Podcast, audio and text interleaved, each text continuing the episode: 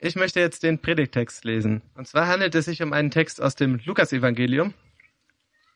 Und zwar lese ich jetzt aus Lukas 11 die Verse 5 bis 13. Dann sagte Jesus zu seinen Jüngern, Stellt euch vor, einer von euch hat einen Freund. Mitten in der Nacht geht er zu ihm und sagt, Mein Freund, leih mir doch drei Brote. Ein Freund hat auf seiner Reise bei mir Halt gemacht. Ich habe nichts im Haus, was ich ihm anbieten kann.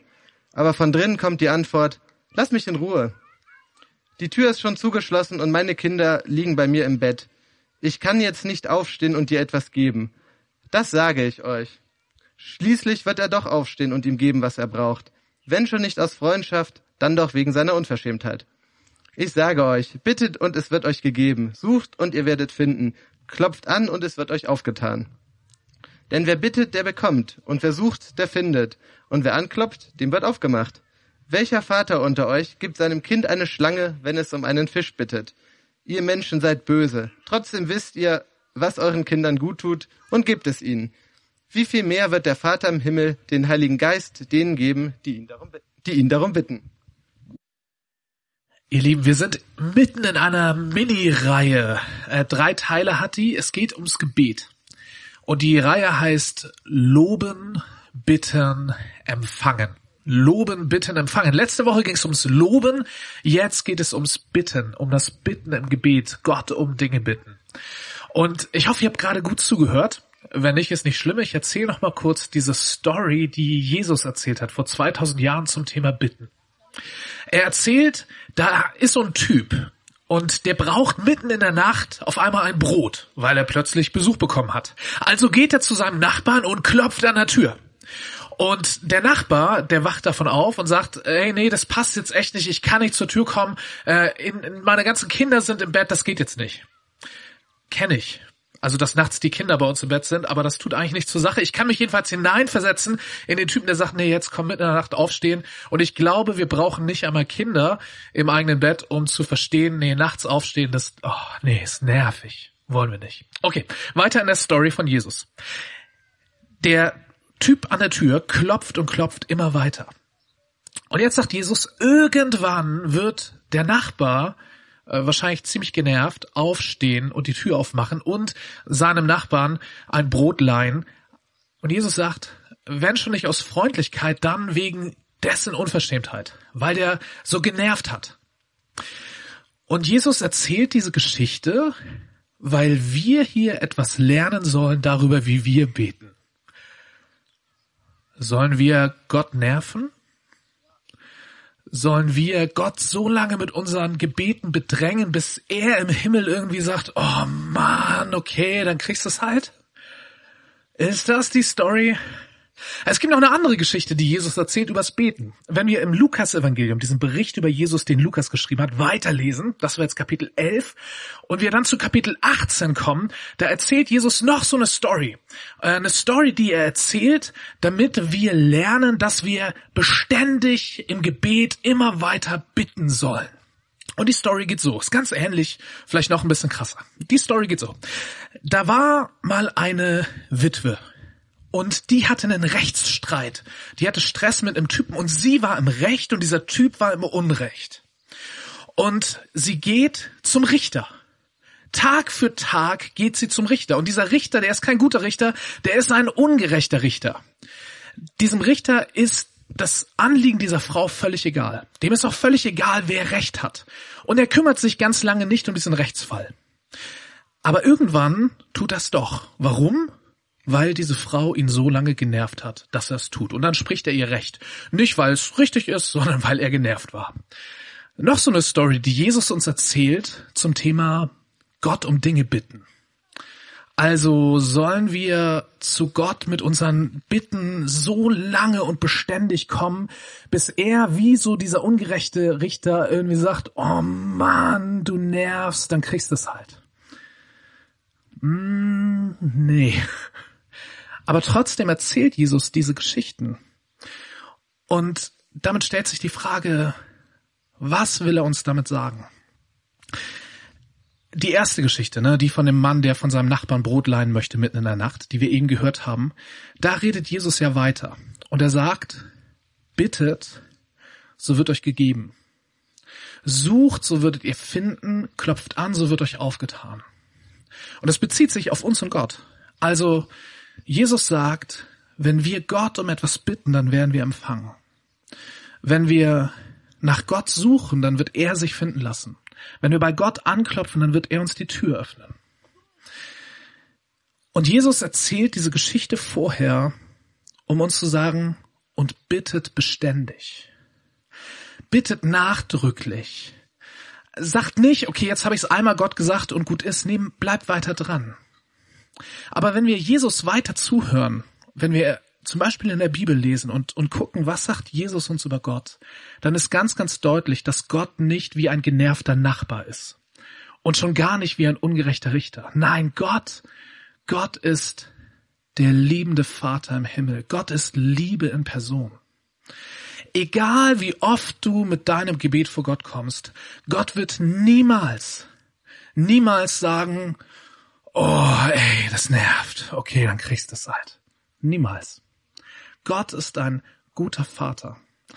Und wenn ihr im Matthäus-Evangelium lest, da in Kapitel 5 bis 7 gibt's die Bergpredigt, ziemlich bekannt.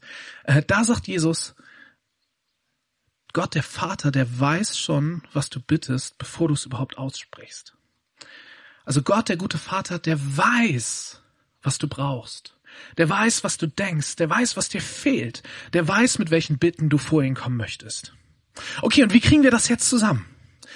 Gott, der gute Vater, der weiß, was wir brauchen und was wir bitten, bevor wir den Mund aufmachen. Und auf der anderen Seite diese Stories, die Jesus erzählt, um uns zu sagen, hey, lauft im Himmel Sturm mit euren Gebetsanliegen. Wie kriegen wir das zusammen? Ich glaube, das erste ist, um diese Stories zu verstehen, müssen wir das Ende verstehen, was Steffen eben vorgelesen hat da sagt Jesus, schaut mal, ihr Menschen, ne, wenn, wenn euer Kind euch um etwas zu essen oder zu trinken bittet, dann gebt ihr dem ja keine Schlange oder ein Skorpion oder irgendwas Gefährliches, sondern ihr gebt ihm was zu essen. Und Jesus sagt, und wenn, wenn ihr Menschen, die ihr böse seid, spannend, ihr Menschen, die ihr böse seid, schon euren Kindern Gutes tut, wie viel mehr wird euer Vater im Himmel euch den Heiligen Geist geben. Okay, kurz, kurzer Werbeblock. Ähm, wir sind in, in einer Reihe Loben, Bitten, Empfangen und nächste Woche wird es um das Empfangen des Heiligen Geistes gehen. Äh, das klingt heute schon an, da denken wir nächste Woche drüber.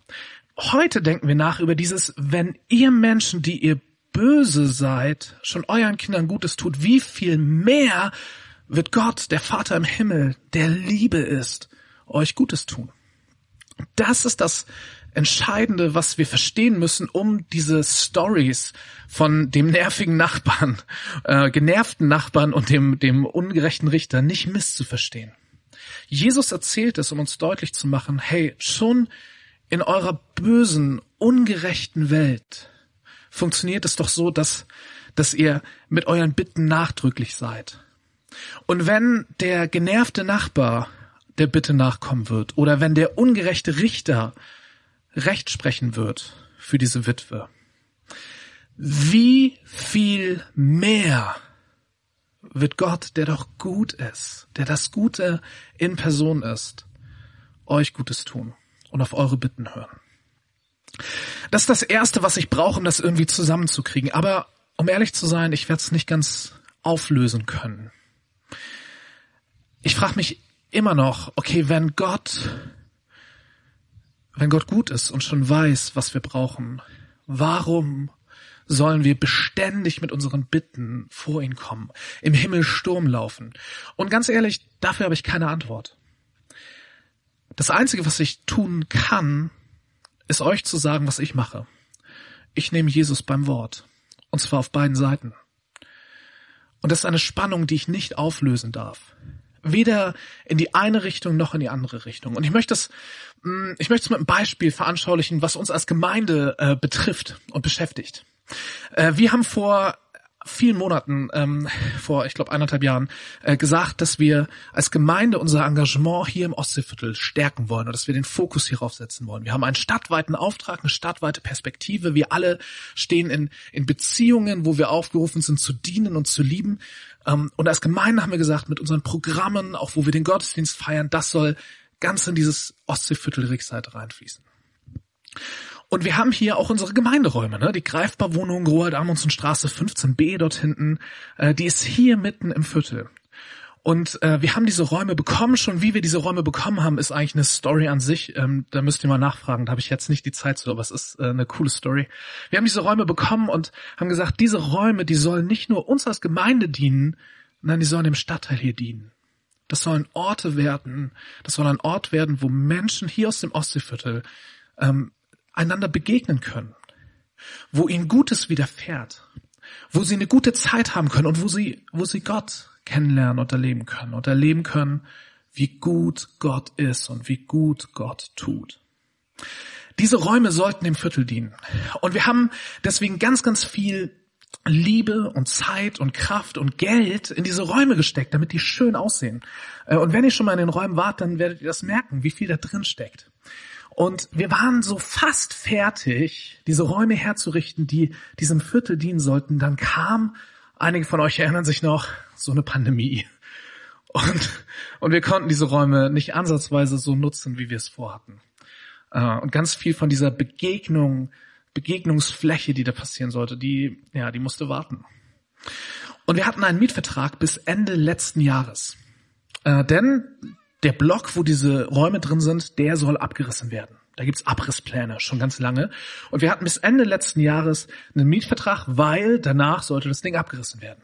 Und wir wussten, es gibt einen Tag, wo eine Sitzung stattfindet, bei der entschieden wird, ob diese Abrissarbeiten nochmal bisschen rausgezögert werden und wir vielleicht nochmal einen neuen Mietvertrag kriegen können. Und wir haben als Gemeinde damals entschieden, wir machen eine 40 Tage Gebetsaktion bis zu diesem Tag hin. Und die von euch, die schon dabei waren letztes Jahr, die haben das mitbekommen. Wir haben 40 Tage lang gebetet. Immer wieder für dieses Anliegen, dafür gebetet, dass diese Abrisspläne verschoben werden, dass diese Räume wirklich dem Viertel dienen können. Und dass das, was da noch nicht passieren konnte, da drin passiert. 40 Tage. Und wir hatten richtige Rückschläge. Auf einmal stand die Wohnung unter Wasser. Wir hatten Wasserschaden. Und wir standen vor der Entscheidung, hey, was machen wir jetzt? Richten wir das nochmal her? Da musste einiges gemacht werden oder nicht? Und es war nicht ein Wasserschaden, es waren zwei Wasserschäden. Und wir haben uns entschieden, nein, wir bleiben dran. Wir geben die Wohnung nicht auf, obwohl es diese Rückschläge waren. Wir waren in diesen 40 Tagen, wo wir den Himmel Sturm gelaufen sind und gesagt haben, Gott, Gott, wir wissen, dass du gut bist und dass du es gut machst und, und gut machen wirst. Wir bitten dich, lass uns nochmal einen neuen Mietvertrag bekommen, lass diese Räume noch mehr zum Segen werden für dieses Viertel. 40 Tage und dann war diese Sitzung und es wurde tatsächlich so beschlossen, dass das ähm, mit dem Abriss nochmal länger dauert. Und uns wurde das dann mitgeteilt und gesagt, ja, ihr könnt noch mal ein Jahr länger einen Vertrag haben, aber dann müsst ihr ganz, ganz sicher raus. Und dann ist was ganz Schreckliches passiert. Und manchmal, wenn schreckliche Dinge in dieser Welt passieren, dann kriegt Gott es hin, obwohl er nicht diese schreckliche Macht aus dem Schrecklichen heraus Gutes werden zu lassen. Das Schreckliche, das war der Krieg in der Ukraine. Und dieser Krieg in der Ukraine ist komplett gegen Gottes Willen und ist nicht von Gott. Aber Gott kann es, und wir sehen auch in der Bibel Geschichten, wo er das tut. Gott kann es aus ganz schrecklichen Dingen, die wir Menschen machen, sowas wie positive Nebeneffekte werden zu lassen. Und einer dieser Nebeneffekte ist, ähm, dass für die ukrainischen Flüchtlinge, die hier nach Greifswald kommen, äh, in den Räumen über unserer Greifbarwohnung jetzt Wohnungen hergerichtet werden. Und zwar gründlich. Die machen jetzt so eine Strangsanierung. Äh, das heißt, dass die Rohre da neu verlegt werden äh, und neue Anschlüsse gemacht werden und so weiter. Und als das anfing, war uns schon klar, wahrscheinlich müssen wir nicht Ende diesen Jahres raus. Äh, die werden das jetzt nicht alles schick machen dafür, dass es danach sofort abgerissen wird. Und so kommt es. Und es wird noch krasser. Zuerst sollten nur sieben Räume dort äh, sieben Wohnungen äh, für Flüchtlinge aus der Ukraine hergerichtet werden. Äh, jetzt wird nicht nur ein Aufgang, sondern alle Aufgänge in diesem Blockteil äh, neu gemacht und hergerichtet. Und wir haben äh, die Zusage, dass wir bis mindestens 2026 äh, diese Räume haben dürfen. Vielleicht sogar bis 2030. Also die Abrissarbeiten, die Planungen sind äh, weit in die Ferne gerückt. Und dann haben wir jetzt in der letzten Woche morgens 20 vor 8 an einem Tag einen Anruf bekommen. Äh, das war, äh, das war unser Vermieter. Und äh, der hat gesagt, ja, also ihr habt ja unter äh, euren Räumen habt ihr so drei Kellerräume. Äh, da lagern wir ganz viele Sachen. Das ist voll wichtig, dass wir den Lagerplatz haben. Und er sagte, das müsst ihr räumen. Das gehört ja zu den Wohnungen da oben. Das muss freigemacht werden. Wie wär's denn, wenn ihr die Räume neben euren Räumen einfach so kostenlos als Lager, äh, Lagerraum bekommt? Und was ihr nicht wisst, vor einigen Wochen haben wir im Leitungsteam darüber so ein bisschen gesponnen, aber es war mehr, es war schon irgendwie ernsthaft, dass wir gesagt haben, wie cool wäre das eigentlich, wenn wir die Räume daneben noch dazu bekommen würden. Und wir haben das so für uns gedacht, aber haben nie darüber geredet. Äh, ich glaube mit niemandem. Jedenfalls nicht mit unserem Vermieter. Und jetzt haben wir innerhalb von zwei Stunden die Schlüssel bekommen für diese Räume daneben. Erstmal als Lagerraum und der sagte dann noch, ja, wenn ihr die Räume irgendwie anders nutzen wollt, dann müssen wir uns mal über Nebenkosten einigen und so. Gott ist so gut. Und ich hätte jetzt große Lust, über das Loben zu reden, aber das haben wir letzte Woche schon gemacht. Wir haben das wirklich gemacht, als wir die, die Schlüsse bekommen haben mit den Leuten, die wir gerade da waren, haben wir danach einfach Gott gelobt und gepriesen und äh, ihm Danke gesagt dafür, äh, dass er so gut ist und, und es so gut macht. Wir dürfen jetzt also bis 2026 mindestens in diesem Räumen bleiben. Okay, warum erzähle ich das? 40 Tage Gebetsaktion stand am Anfang meiner Story. Quizfrage. Wäre all das so passiert, wenn wir nicht 40 Tage lang gebetet hätten? Und Achtung, das ist keine rhetorische Frage. Ich werde nämlich weder Ja noch Nein sagen. Ich glaube, beides ist falsch. Ich glaube, es ist falsch zu sagen, dass es nur passiert, weil wir 40 Tage gebetet haben. Das kann ich nicht sagen. Warum? Weil ich weiß, Gott ist gut. Und er weiß, was wir brauchen. Er weiß, was greifbar braucht. Er weiß, was dieses Viertel hier braucht. Er weiß, was diese Stadt braucht. Gott macht sich doch nicht abhängig von unseren Gebeten. Ich werde aber auch nicht sagen, na, das wäre genauso gelaufen, wenn wir nicht gebetet hätten. Warum? Weil uns Gott immer wieder sagt, hey, betet, betet, bleibt dran. Weil wir diese Stories gerade von Jesus gehört haben, der sagt, bittet, bittet, habt keine Angst zu nerven. Da, wo Menschen schon völlig genervt werden, betet weiter zu Gott. Bleibt dran in der Fürbitte. Also die Frage, wäre das auch passiert ohne unsere 40 Tage Gebetsaktion, will ich nicht beantworten und ist eigentlich die falsche Frage. Die richtige Frage ist, war es richtig, dass wir das gemacht haben? Und ich glaube ja. Ja, es war richtig. Warum? Einfach weil uns Jesus dazu auffordert, beharrlich im Gebet zu sein und vor Gott mit unseren Bitten zu kommen. Zum Schluss möchte ich euch drei Anregungen geben äh, für euer persönliches Gebet, aber auch für uns als Gemeinde, für unser Gebet. Drei Anregungen zum Thema Gott um etwas bitten. Erste Anregung. Lasst uns Gott schon fragen, um was wir ihn bitten sollen. Also lasst uns nicht einfach selbst irgendwie Gedanken machen und dann, wenn wir wissen, okay, das wollen wir dann vor Gott bringen. Das ist okay, das ist nicht falsch. Aber lasst uns schon Gott mit einbeziehen, wenn es darum geht, was wir ihn bitten, womit wir vor ihn kommen. Lasst uns eine Haltung haben, dass wir auch beim Herausfinden unserer Gebetsanliegen Gott mit ins Boot holen und ihn fragen, Gott, was ist dir wichtig? Du kannst es auch ganz konkret machen. Wir machen das manchmal in unseren Gebetszeiten in der Gemeinde, dass wir anfangen und Gott fragen, Gott, was machst du uns heute wichtig? Was legst du mir gerade aufs Herz? Gott, wie, wie siehst du diese Welt, diese Stadt, diesen Stadtteil? Was ist dir wichtig? Was sollen wir bitten?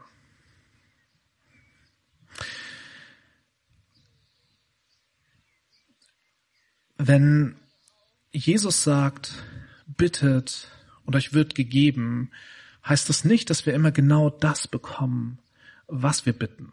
Ich glaube, dass Ich glaube, dass äh, Gott so vier Standardantworten hat, wenn wir ihn um etwas bitten. Äh, die erste Standardantwort ist, ja klar, hier hast du's. Die zweite ist, nee, das gebe ich dir nicht. Und es hat gute Gründe. Die dritte ist, mm, ja, aber noch nicht. Die Zeit ist noch nicht gekommen. Und die vierte ist, nee, nee, nee, machen wir ganz, ganz anders. Ich glaube, das sind so die vier Standardantworten von Gott. Und ich möchte, ich möchte Gott schon mit hineinnehmen, wenn es um das Formulieren meiner Fürbitte geht, um meine Gebetsanliegen.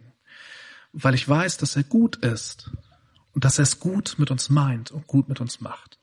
Das ist die erste Anregung. Also lass uns Gott schon von Anfang an mit ins Boot holen. Die zweite Anregung. Wenn wir Gott um etwas bitten, lasst uns konkret bitten. Ähm, Frage. Wenn Gott dein letztes Gebet, deine letzte Bitte, die du an ihn gerichtet hast, erhört hat oder hätte, würdest du es merken? Wisst ihr, ich, ich merke, wir beten manchmal so, ich auch. Wir, wir beten Dinge, die sind gut und die sind richtig, aber ehrlicherweise, ich würde gar nicht merken, wenn eine Gebetserhörung kommt, weil es so allgemein ist. Ich habe mal, ähm, ich habe mal in einem Gottesdienst ähm, einen Pastor predigen hören, der hat das Aldi-Gebete genannt. Aldi, ne, wie der Discounter. Mein Lieblingsdiscounter übrigens, ich finde es gar nicht so abwertend, aber er meint das ein bisschen abwertend. Er meinte Aldi-Gebete, kennt ihr Aldi-Gebete? Das ist, ach Gott, kümmere dich doch um all die Kranken und um all die, die gebrochene Herzen sind und um all die Armen und Aldi, ne, Aldi-Gebete. Und der hat uns in der Predigt damals motiviert, nicht nur Aldi-Gebete zu beten. Das ist okay, darfst du, darfst du weitermachen. Aber konkrete Gebete. Gebete, die so konkret sind, dass ich merke, wenn Gott sie erhört. Wenn wir 40 Tage lang beten, Gott schenke uns, dass unser Vertrag nochmal verlängert wird, ist das so konkret, dass wir am Schluss sagen können, jawohl, Halleluja, Gott, du hast uns erhört. Du hast das gemacht, du bist so gut. Oder, und das ist das Risiko bei konkreten Gebeten, dass wir sagen müssen, okay, nein, Gott hat offensichtlich gesagt, nein. Das ist manchmal hart, das stellt uns manchmal vor Fragen, aber ich glaube, es ist wichtig, dass wir konkret beten damit wir Gebetserhörungen nicht verpassen. Das ist also der zweite Gedanke. Erster Gedanke, lass uns Gott von Anfang an reinnehmen. Zweiter Gedanke, lass uns konkret bitten, dass wir die Gebetserhörungen nicht verpassen. Und dann der dritte Gedanke. Lasst uns Gott mit hineinnehmen. Lasst uns konkret bitten. Und dann, wenn wir bitten und wenn wir drängend bitten, wenn wir im Himmelsturm laufen, lasst uns um Himmels willen nicht vergessen, dass wir zu Gott beten, der gut ist. Lasst uns diese Spannung nicht auflösen zwischen wir sollen Gott mit unseren Bitten bestürmen und Gott ist gut und er meint es gut und er macht es gut und er weiß schon, was wir bitten. Lasst uns bei unserer Fürbitte nicht da hineinfallen, dass wir glauben, wir müssten Gott im Himmel jetzt überzeugen. Und Gott sagt irgendwann, ja, hast ja recht eigentlich, ne? Oder, boah, du nervst, ja, okay, kriegst du halt. Oder, oh, zum Glück hast du mich darauf aufmerksam gemacht. Das habe ich noch gar nicht so gesehen. Das ist eine gute Sache, mache ich. Nein, so ist Gott nicht. Ja, lasst uns bitten und bitten und bitten. Lasst uns Gott mit hineinnehmen, was, was schon die Auswahl dieser Bitten angeht. Lasst uns konkret bitten und dann bitten wir aber zu Gott, dem guten Vater, der es gut mit uns meint und der es gut mit uns macht. Und wenn ihr euch in diese Art des Bittens, die hineingehört in dieses Loben und Bitten und Empfangen. Wenn ihr euch in diese Art des Bittens mit hineinnehmen lassen wollt, wenn ihr sagt, ja, hey, auf, auf diese, diese Reise will ich mich machen, so Gott zu bitten, wir als Gemeinde, wir wollen eine so bittende Gemeinde werden. Wenn ihr das wollt, dann könnt ihr jetzt auf diese Predigt antworten, indem ihr Amen sagt, und zwar jetzt.